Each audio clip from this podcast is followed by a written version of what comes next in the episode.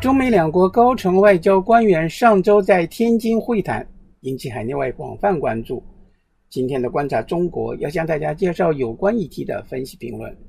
新加坡联合早报中国早点专栏署名韩永红的评论说：“作为今年三月阿拉斯加中美会谈的续篇，美国副国务卿谢尔曼先后与中国副外长谢锋以及中国国务院兼外长王毅的会谈和会面。”我要为比阿拉斯加会谈有过之而无不及。中国仿佛已豁出去和美国撕破脸，恰如王毅会前就明言预告的，中国摆好架势给美国补课，要后者学会如何以平等的态度同其他国家相处。谢尔曼出发前夕，中方宣布制裁七名美国政要与实体，在会晤进行时与之后。中方密集对外发布信息，展示谢锋直批美国妖魔化中国，以转移国内民众的不满，好像不扯上中国都不会说话做事了，坏事做绝还想好处占尽。北京环球时报的社论说，在中国外交部的对外通报中，谢锋副外长表达的对美强烈不满，在互联网上引起一片战役。过去中国很注重。为中美会谈营造良好气氛，即使双方有很激烈的言辞，也未必对外公开通报。这一次中美天津会谈，中方迅速将谢锋副外长的强硬表态公之于众，强化了从安克雷奇会谈开始，中方与美国打交道的重要姿态调整。我们不会再为维护中美关系的舆论氛围做单方面努力。这种变化的基础是中国社会对美方的霸道受够了。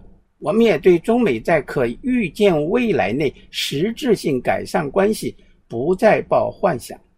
对于中国人，我们想说，不要把谢锋副外长的话当成出气，他们同时是中美关系很可能长期下坠的预警。香港明报的社论说。中美外交高官天津会谈似乎延续了两国高官阿拉斯加会谈的主旋律，即激烈争执、改善关系却无进展。不过，从国务院兼外长王毅和副外长谢锋的发言中，却不难感受到中方强硬下仍有改善关系的意愿，阐述中国发展动机也有让美国放心之意。舆论对会谈多聚焦于双方的针锋相对，特别是中方的一些激烈语言，却忽略了中方克制温和的一面。例如，王毅对舍曼说：“中国的发展不是要挑战美国，也不是为了取代美国。我们从来没有兴趣赌美国的输赢，中国的发展也不建立在美国衰落的前提之上。中美双方谁也取代不了谁，谁也打倒不了谁。”对于现存国际秩序，我们不会另起炉灶，也无意另搞一套。这些喊话都是对美国政界释放的信号。至于美方是否听得入耳，则另当别论。美国《中央世界日报》的社论说：“值得注意的，王毅会见薛曼，后任驻美大使秦刚也出席，而次日下午，秦刚就启程飞来美国履新。”这意味着，随着薛曼到访，美中之间的正常管道将陆续展开。除了秦刚作为固定的沟通管道之外，可以预想未来更高层互动，如外长与国安顾问层级都可能互访。当然，美中未来并非不可能出现新的紧张与障碍。中方指责美方名为修复关系，实际上却不安好心。